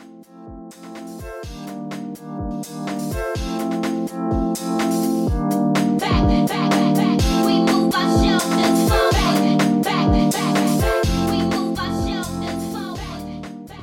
Вот, Ира, у нас э, интересный такой вопрос, который опережает время. В общем, давайте послушаем поздравления Иры, одной из э, участниц нашего первого набора курса. Дорогие Фемтокс, поздравляю вас с трехлетием. Спасибо вам большое за то, что вы есть и за то, что вы делаете. Это бесценно и очень важно. Благодаря вам а, я считаю, что у мира все еще есть шанс стать лучше. У меня к вам а, несколько вопросов. Интересно, как вы справляетесь с выгоранием? А, Стали ли вас узнавать на улице? И если да, то какая обычная реакция? И какие самые смелые мечты по развитию проекта? Самые-самые смелые мечты, если получите все финансирование мира и самую крутую команду в мире тоже.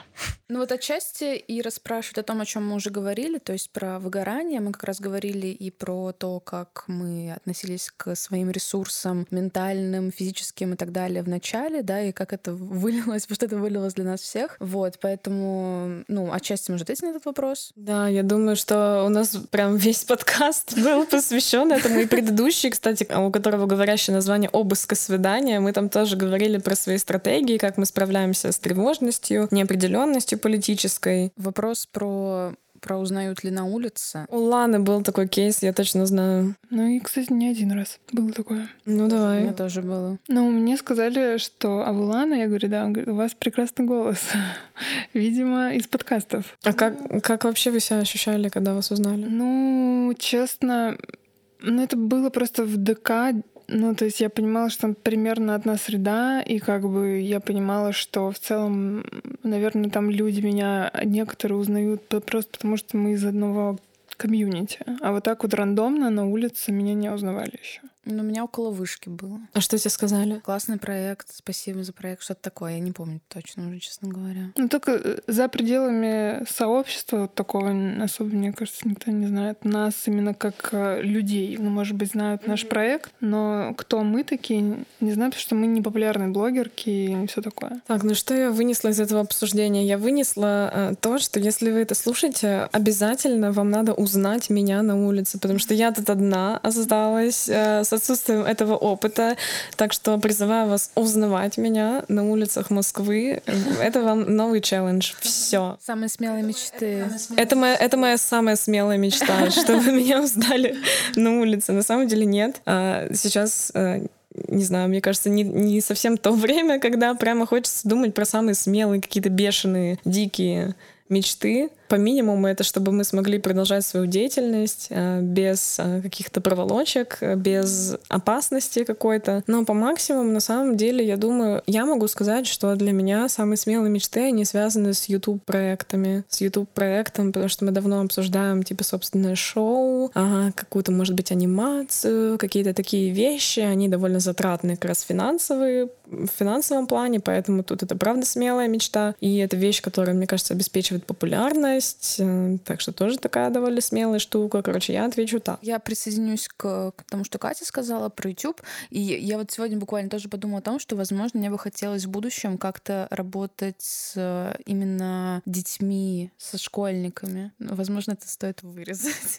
Типа, мне бы хотелось что-то такое... Я помню, что вот было пару раз э, какое-то предложение, которое в итоге так и никуда не прошло, про то, чтобы рассказать про феминизм именно детям. И мне кажется, это очень интересно. И как-то я сейчас просто так погрузилась вот во всю молодежную культуру, так сказать, потому что я больше много сижу в ТикТоке. It, simple dimple. Вот типа того, да, я как это, Hello Fellow Kids, как Стив Бушеми из этого мема. Я сижу в ТикТоке, читаю фанфики, там сижу в всяких э, обсуждениях, и я, мне прям как-то вот я омолодилась душой немножечко, и хочется...